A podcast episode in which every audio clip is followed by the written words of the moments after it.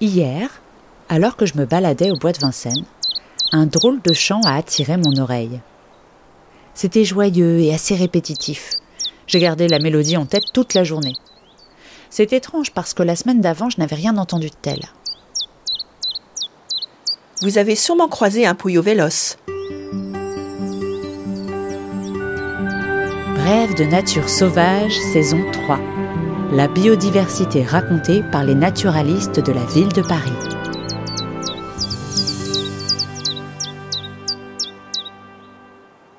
Ce petit passereau migrateur est un habitué des zones boisées parisiennes. Il les fréquente de mars à septembre après avoir quitté le nord de l'Afrique. Et à quoi ressemble-t-il? Il mesure une douzaine de centimètres et son plumage brun verdâtre, souligné d'un discret sourcil brun jaune, le camoufle parfaitement parmi le feuillage des arbres.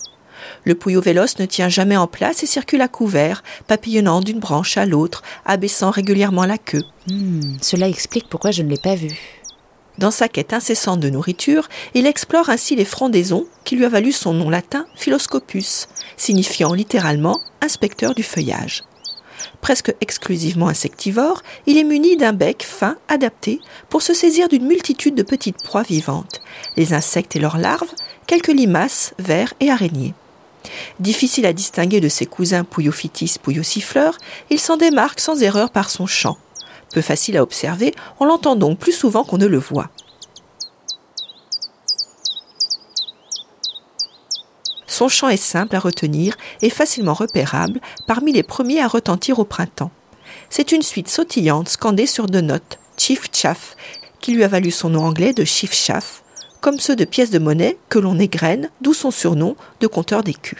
Et est-ce qu'il se reproduit ici, à Paris? Oui, la femelle séduite par son chant construit un nid au sol dans les herbes ou bien dans le lierre, dans un arbuste ou un conifère, et ce jusqu'à un mètre de haut.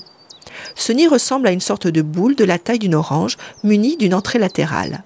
Il est constitué d'herbes sèches, de feuilles mortes, de mousse et garni de plumes et de crins. Un ouvrage soigné, fort bien dissimulé, dans lequel la femelle dépose 5 à 6 œufs blancs tachetés de brun de mi-avril à juin ou juillet, lorsqu'il y a deux pontes consécutives. Alors bientôt il y aura des petits Les œufs éclosent après 15 jours, couvés par la femelle. Le mâle participe au nourrissage des jeunes durant une quinzaine de jours. Ils deviennent indépendants une semaine après leur sortie du nid. Le couple peut alors envisager une deuxième couvée. À la fin de l'automne, le Puyo véloce s'éloigne de Paris et part vers des contrées aux hivers plus cléments. Il passe ainsi l'hiver sur le pourtour du bassin méditerranéen, de plus en plus sur la rive européenne plutôt qu'africaine. Parfois, lorsque les hivers ne sont pas rigoureux à Paris et en Île-de-France, il se sédentarise. Ce petit oiseau est un nicheur très commun, présent dans toute la région Île-de-France. La population francilienne, évaluée à environ 100 000 couples nicheurs, est assez stable, alors que dans Paris intramuros, elle est en hausse depuis une dizaine d'années.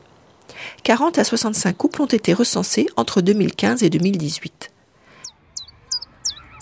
Cet oiseau forestier bénéficie de la gestion écologique des deux bois certifiée par la norme ISO 14001. Elle contribue au maintien de l'équilibre de son milieu de vie, malgré les 6 millions de promeneurs annuels du bois de Boulogne et 11 millions pour le bois de Vincennes.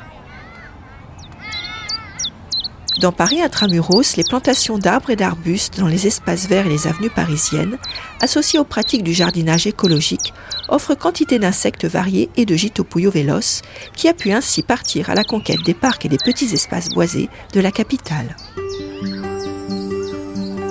Tous les 15 jours, Bref de Nature Sauvage vous raconte la faune et la flore parisienne au creux de l'oreille.